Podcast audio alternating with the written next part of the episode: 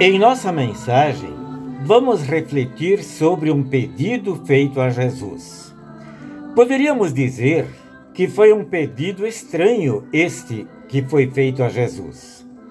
O Salvador novamente havia dito aos discípulos que ele iria ser entregue aos chefes dos sacerdotes e mestres da lei, que iriam zombar dele, bater nele e crucificá-lo mas no terceiro dia ressuscitaria. Em seguida acontece um pedido estranho feito por Salomé, mãe dos discípulos Tiago e João.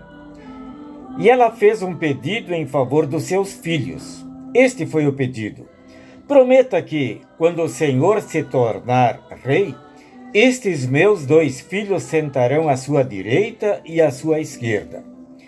Num reino terreno, Sentar-se à direita e à esquerda do rei era sinal de ocupar o mais alto grau de consideração e de tomar parte no governo.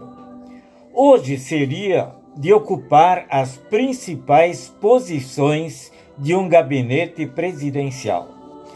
Jesus lhes disse: Vocês não sabem o que estão pedindo. Por acaso vocês podem beber o cálice que eu vou beber? Este cálice significava os sofrimentos pelos quais Jesus iria passar. Eles responderam que estavam dispostos a suportar os sofrimentos por causa de Cristo. Verdade é que na noite em que Jesus foi preso, eles ficaram amedrontados. Tiago fugiu juntamente com os demais. João seguiu Jesus de longe.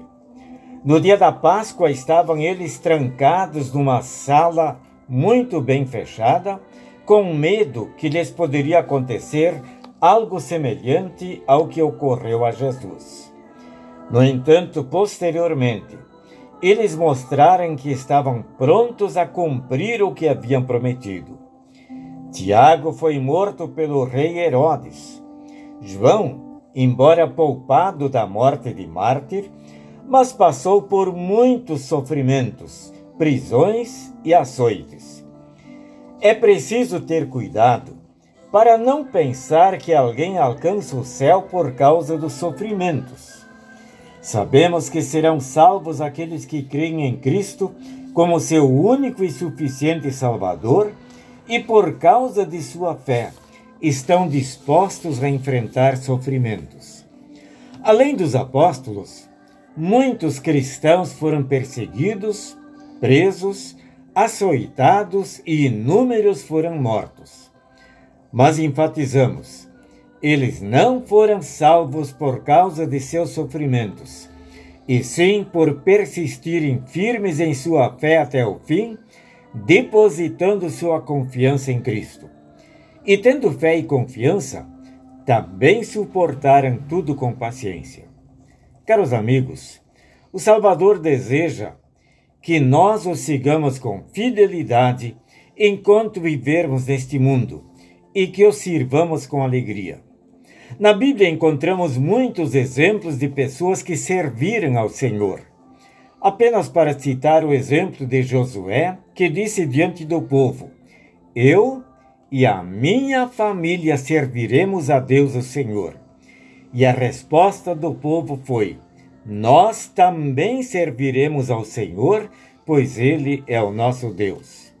Deus nos assiste e nos abençoe para podermos dar também este testemunho. Prometermos servir ao Senhor com alegria. Amém. Oremos, Senhor Jesus Tu vieste ao mundo não para ser servido, mas para servir e dar a tua vida para salvar a humanidade. Ajuda-nos para nós também lhe servirmos com alegria. Amém.